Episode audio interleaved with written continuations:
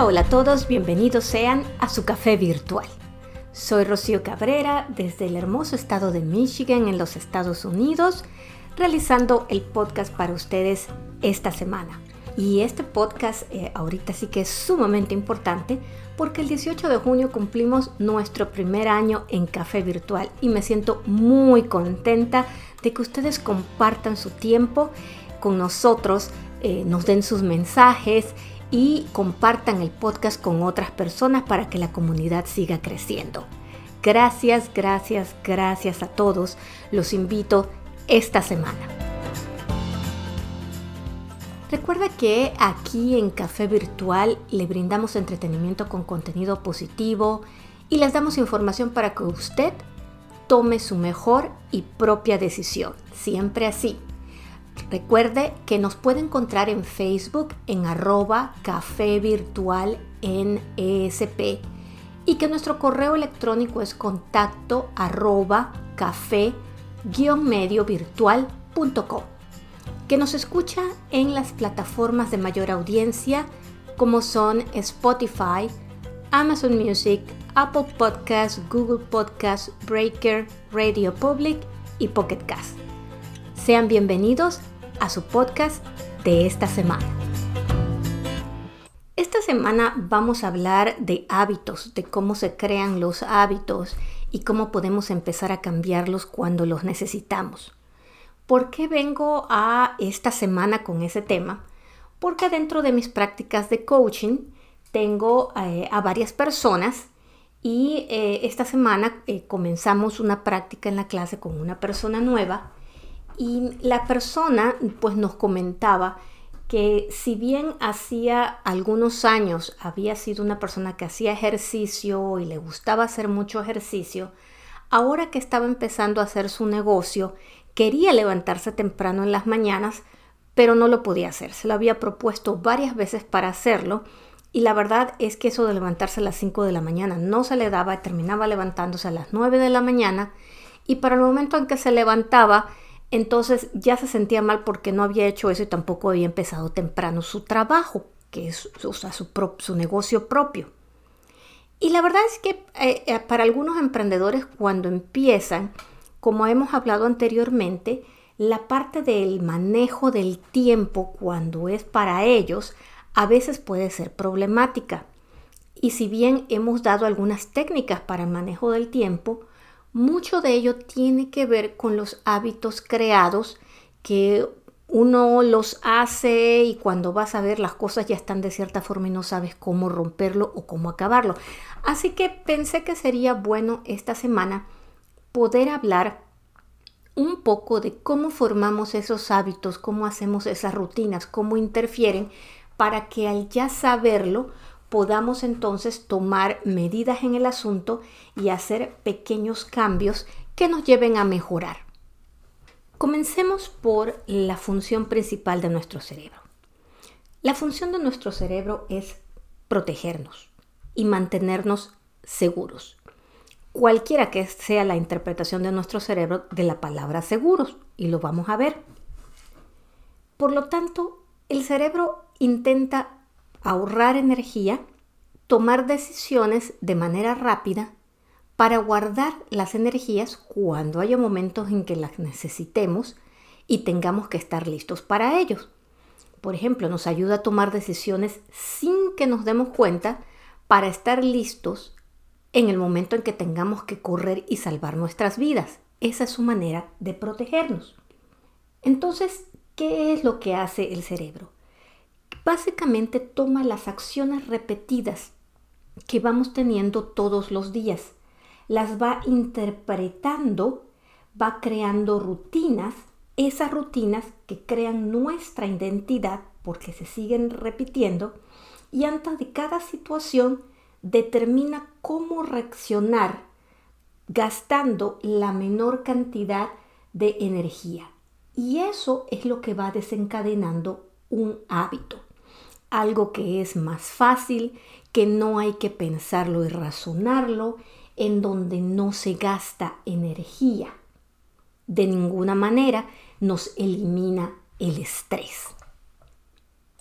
Sabemos que muchos de estos hábitos o estas acciones las aprendemos en la infancia o se las vemos a otras personas o nuestros padres Básicamente cuando estamos niños y recordemos que si nuestra mamá nos decía vaya a lavarse los dientes después de hacer esto o en la noche haga esto y todas las noches lo, te mandaban a hacerlo, ibas haciéndolo poco a poco, el cerebro lo iba grabando. ¿Qué sucede? Que si te ibas a lavar los dientes todas las noches y te acostabas con los dientes limpios, pues tu mamá ya no te regañaba, aunque a ti no te gustaba, pero el cerebro entendía que al no regañarte, pues no te enojabas, te quitaba el estrés, entonces lavándote los dientes en la noche, descansabas tranquilo. Eso el cerebro lo grabó como un hábito como una serie de acciones y entonces en estos momentos de tu vida que ya eres adulto, realmente no piensas, vas inmediatamente después de comer, antes de dormirte, vas al baño, te cambias e inmediatamente te lavas los dientes. Es algo que no tienes ni que pensarlo, no lo piensas, no lo razonas, porque tu cerebro así lo ha tenido. Esa es una rutina creada, es un hábito positivo que tienes de esa manera. De la misma forma, esos hábitos positivos se crean, pero también se crean hábitos negativos de los que no nos damos cuenta. Si cada vez que eh, estabas en la escuela te dejaban tarea y eh, cuando te sentabas a hacer la tarea, en ese momento aparecía algo y había un problema y con el problema te bloqueabas porque no lo podías resolver, entonces tu cerebro te decía, yo no quiero que se bloquee porque está todo estresado, pues mejor que no haga la tarea, mejor que se vaya a tirar en el sillón y que no haga la tarea hasta que venga su mamá y que su mamá se la arregle y ya entonces seguimos adelante. Pero ¿qué sucede? Que eso creó un hábito y el hábito del que tú no te das cuenta es que ahora que vas a trabajar cuando tienes un problema, te paras y procrastinas para resolverlo, simplemente porque tu cerebro te dice lo mismo tenías un problema, no quiero que te estreses, mejor no lo hagas hasta que te ves inmensamente presionado, vas y le preguntas a un amigo y entonces de allí te destrabas y continúas adelante. Entonces, es importante entender que qué es lo que crea los hábitos, porque al creer y entender las fases de un hábito, entonces podemos romper lo que crea ese hábito y podríamos entonces cambiar. De acuerdo a James Clear, que es el autor de un libro fabuloso que se lo recomiendo, se llama Hábitos Atómicos, James Clear toma la teoría de la formación de hábitos de B.F. Skinner, la modifica y le incluye un poco lo que, cómo nuestros pensamientos, sentimientos y creencias afectan nuestro comportamiento, que es básicamente lo que yo les, les comentaba. Nuestros sentimientos, las creencias, lo que, lo que traemos en nuestra maleta, básicamente ayuda a esa creación de hábitos sin muchas veces saberlo. De acuerdo a Clear, hay cuatro fases en la creación de un hábito. Una es la señal. ¿Y qué es la señal? Es esa, ese inicio, esa parte que el cerebro ve, la señal que ofrece un patrón a seguir, que el cerebro la ve e inmediatamente interpreta qué es lo que sigue sin nosotros darnos cuenta. Y muchos de nosotros la realidad es que cuando nos ponemos a analizar nuestros hábitos, no sabemos ni siquiera cuál es la señal que lo suelta, porque es algo ah, tan autónomo. Y la realidad es que la forma más fácil de romper hábitos y crear nuevos es cuando detectamos cuál es la señal. El segundo punto en la creación del hábito es tenemos una señal, luego sigue un deseo. O sea, la señal desarrolla o desencadena un deseo que es la motivación o la fuerza detrás que nos hace hacer lo que tenemos que hacer, ¿sí? Eh, obviamente varía de persona a persona porque el deseo cambia de acuerdo a lo que es importante para cada quien. Después del deseo entonces viene la respuesta. Y la respuesta es exactamente el hábito, lo que hacemos. y que puede ser expresado mediante pensamientos o mediante acciones. Depende de las motivaciones y del esfuerzo que tengamos que hacer. Eh, si algo toma mucha energía, entonces probablemente no lo vamos a hacer. La respuesta también depende de nuestras habilidades y de las destrezas. Eh, si sentimos que no tenemos eh, esas habilidades, tampoco lo vamos a hacer. Y al final de cada respuesta viene la última parte, que es la recompensa. Y la recompensa es en sí la meta final de cada hábito. La señal lo que hace es esperar hasta esa recompensa. La señal se, se enciende inmediatamente con la idea de llegar a la recompensa. El deseo quiere llegar a la recompensa y la respuesta está seguro de que va a obtener la recompensa. Por lo tanto, la recompensa tiene dos propósitos. La satisfacción, que sería em, apagar nuestro deseo, y el aprendizaje o lo que aprendemos de las acciones que nos sirve para un futuro. Por lo tanto, de acuerdo a Clear, si eliminamos las señales, el hábito nunca va, va a empezar. Si reducimos el deseo, no tendremos motivación suficiente para actuar. Si hacemos que el comportamiento sea algo difícil, entonces no lo haremos nunca. Y si la recompensa falla en presentarse, entonces realmente no tendremos ninguna razón para repetir el comportamiento en el futuro. Es lo que crea la rutina. Y la rutina es nada más ese ser de acciones físicas, mentales, de acciones emocionales que tomamos como una respuesta y finalmente nos llevan a esa recompensa. Esto es lo que ayuda al cerebro a entender que este, este círculo de retroalimentación merece ser recordado para el futuro y lo que hace que siempre que suceda la señal, entonces se cree la rutina que nos lleva a ese hábito con esa recompensa. ¿Por qué entonces cambiar de hábitos es, es difícil? Difícil, pero no imposible. Claro que se puede. Una vez que nosotros entendemos nuestros hábitos y cómo opera esa recompensa, ese círculo de recompensa, entendemos cuál es la verdad detrás de ello y podemos trabajar deliberadamente en romper una parte de ese círculo de decisiones instantáneas que se están tomando.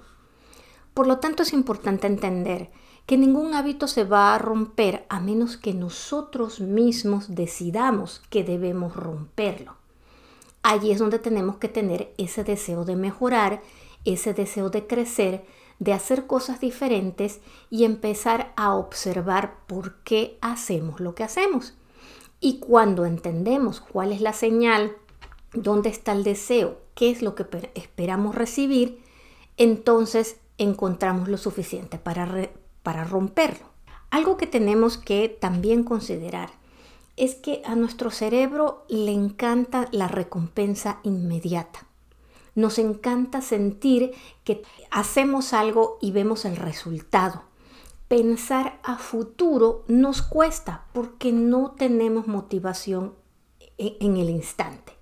Y por eso es que cuando hablamos de cambios que queremos hacer a hábitos que llevan con nosotros durante muchos años, pues tenemos que tomar en cuenta que la forma más exitosa para lograrlos eh, va a llevar el esfuerzo de analizarnos internamente, ver por qué estamos reaccionando, tenemos que proponernos, y es lo que la mayor parte de las personas eh, muestra, hacer cambios que sintamos que somos capaces de hacer, pero que tampoco sean tan fáciles que nos van a aburrir, y hacer el cambio atractivo, fácil, eh, relativamente fácil, irlo moviendo, y por eso la ventaja de hacer cambios pequeños pero acumulados. Es decir, cuando nos ponemos cambios totalmente, o sea, si yo digo que quiero bajar de peso y voy a bajar 40 kilos en dos semanas, una no es saludable y otra es algo que yo misma y mi cerebro ve, o sea, mi cerebro entiende como hasta peligroso y no me va a, no me va a poder proteger contra ello y simplemente es demasiado difícil y me dice que no y no va a suceder. Pero si yo digo que quiero bajar un kilo por semana, y pongo los pasos para ello, poco a poco puedo irlo logrando si me lo propongo y pongo las, las guías que me ayuden a sentir recompensa inmediata.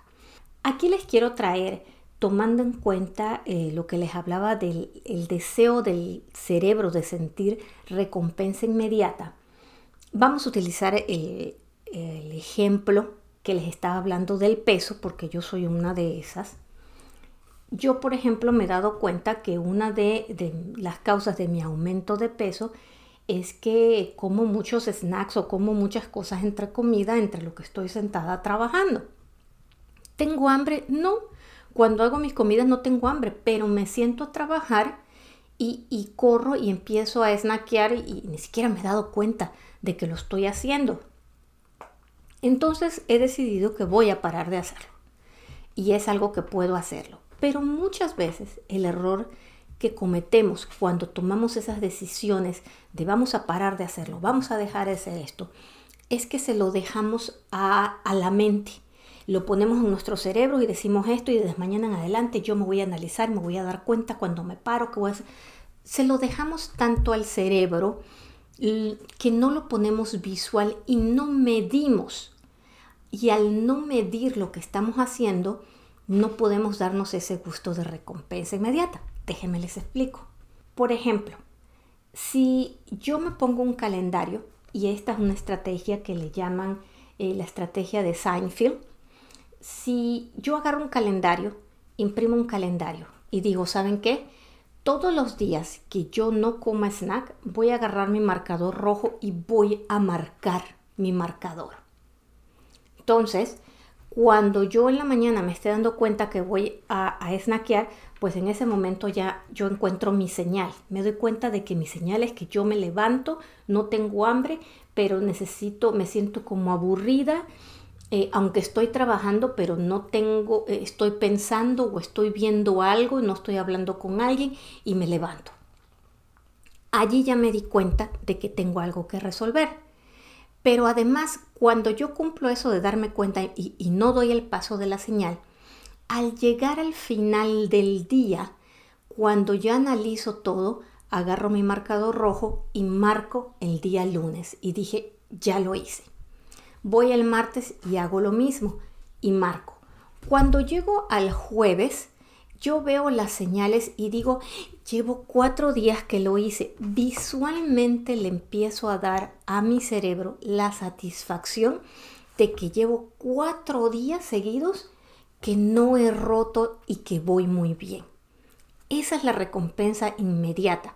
Puede que la, mejor recompensa del mundo sería ver la bajada de peso, pero como esto no siempre se da y hay cosas que van más a largo plazo, necesitamos buscar algo que medimos que sea visual y nos dé esa satisfacción o recompensa inmediata.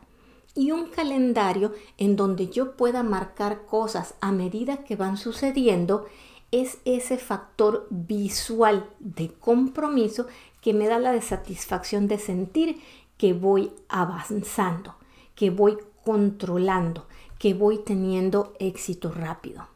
¿Cómo lo puede aplicar de otra manera? Bueno, si usted es una persona que tiene que hacer ventas o que tiene que hacer llamadas por teléfono o este tipo de cosas y le da pereza y le da flojera y no lo cumple, entonces ponga su calendario, ponga a lo mejor algunos clips y por cada llamada vaya pasándolo los clips de una, eh, de una jarrita a otra jarrita hasta que termine el día y cuando haya cambiado todas, entonces marca su calendario por día.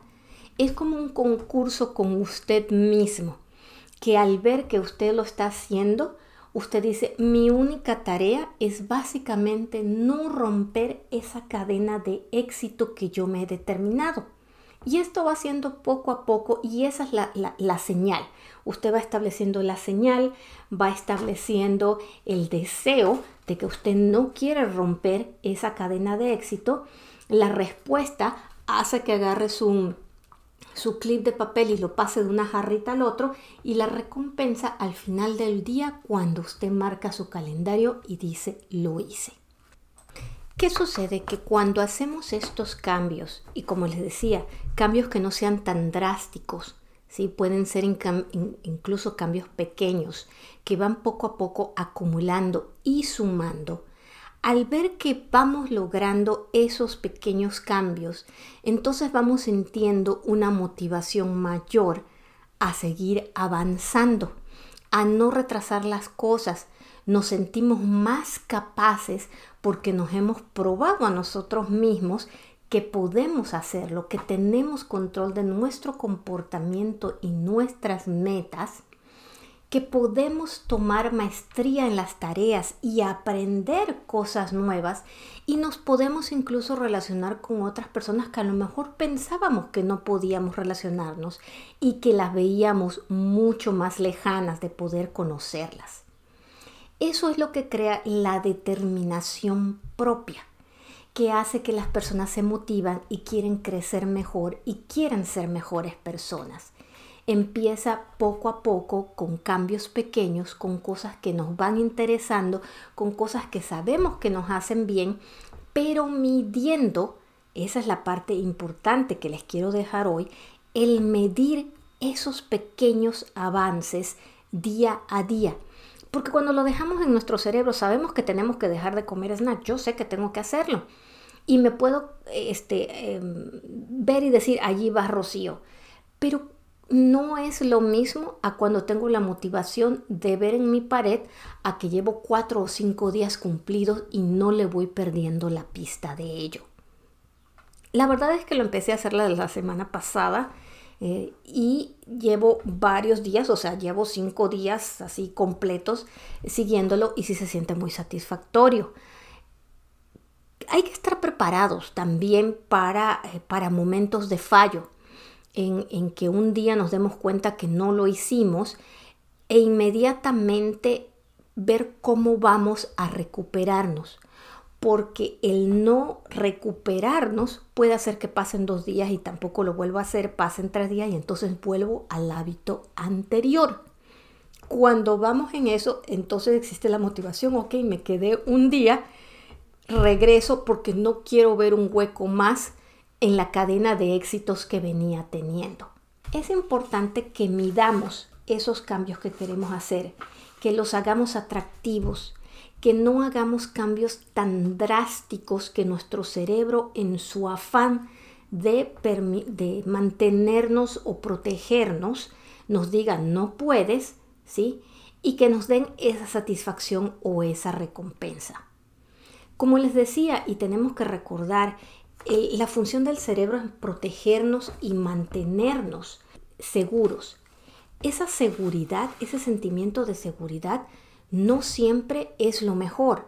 ¿A qué voy con esto? A que el cerebro les gusta llevarnos a lo que es familiar, porque ya estamos acostumbrados. Por eso es que cuando empezamos un cambio de hábito, nos pelea porque nos estamos saliendo de lo que él ya considera que es seguro y nos quiere llevar a la rutina o el hábito anterior que había estado grabado, que ya era familiar, que ya era conocido y y me quiere llevar a eso que él considera seguro. Por eso es que tenemos que tener conciencia y estar nosotros dispuestos a cambiar y decirle a nuestro cerebro que nos va a llevar a un hábito diferente que nos va a mantener seguros y protegidos también. Es este comportamiento el que muchas veces hace que personas estén en relaciones eh, tóxicas o de golpes eh, uno podría decir es que hay dolor, ¿cómo, el cerebro puede pensar que eso es seguro en vez de sacar a alguien allí? Porque a todos nos acostumbramos.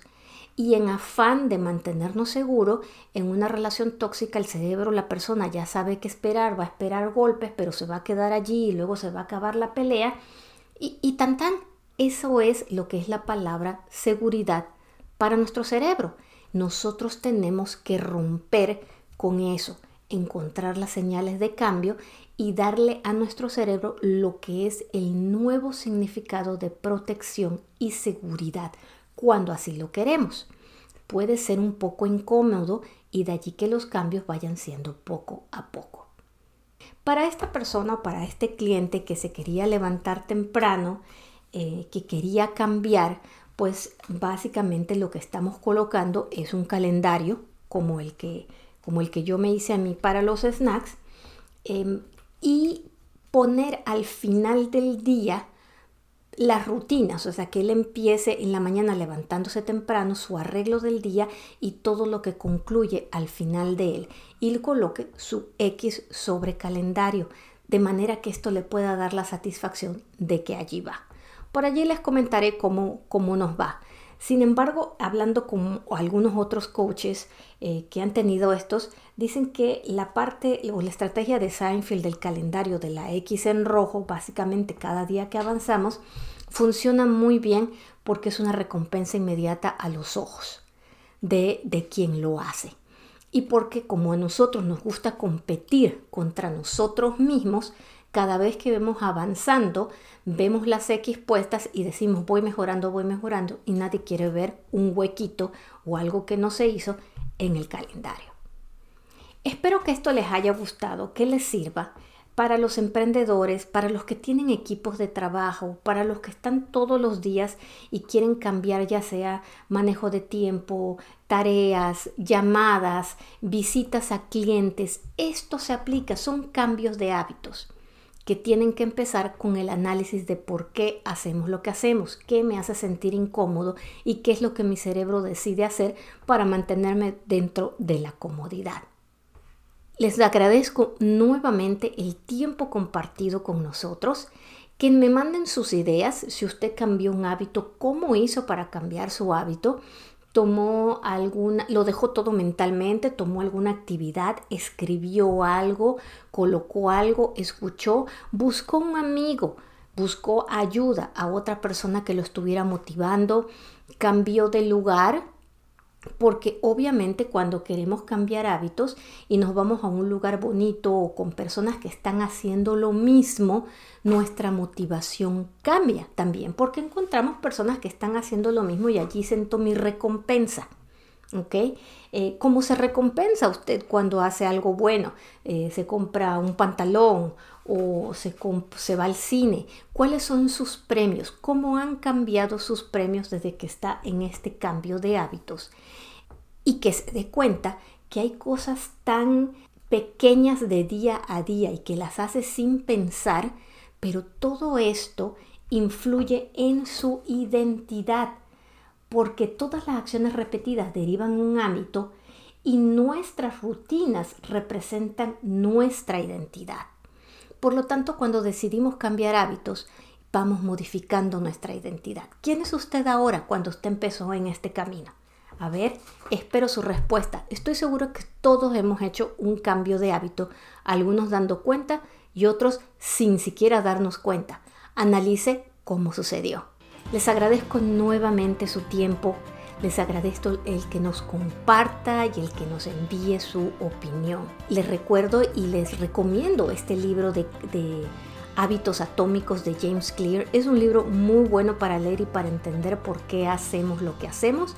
Y como ya saben, aquí en Café Virtual les brindamos entretenimiento con contenido positivo para que usted tome su mejor y propia decisión. Nos encuentra en Facebook en arroba café virtual NESP y nuestro correo electrónico es contacto arroba café mediovirtual.com. Nos puede escuchar en las plataformas de mayor audiencia como son Spotify, Amazon Music, Apple Podcast, Google Podcast, Breaker, Radio Public y Pocket Cast. Este ha sido el podcast de esta semana. Espero que lo pongan en práctica y que les sirva siempre para mejorar, para seguir como grandes emprendedores, para ayudar a sus equipos de trabajo. Soy Rocío Cabrera y les deseo un hermoso, hermoso día y una hermosa semana. Ponga una sonrisa en su rostro y usted siempre puede. Hasta pronto. Bye.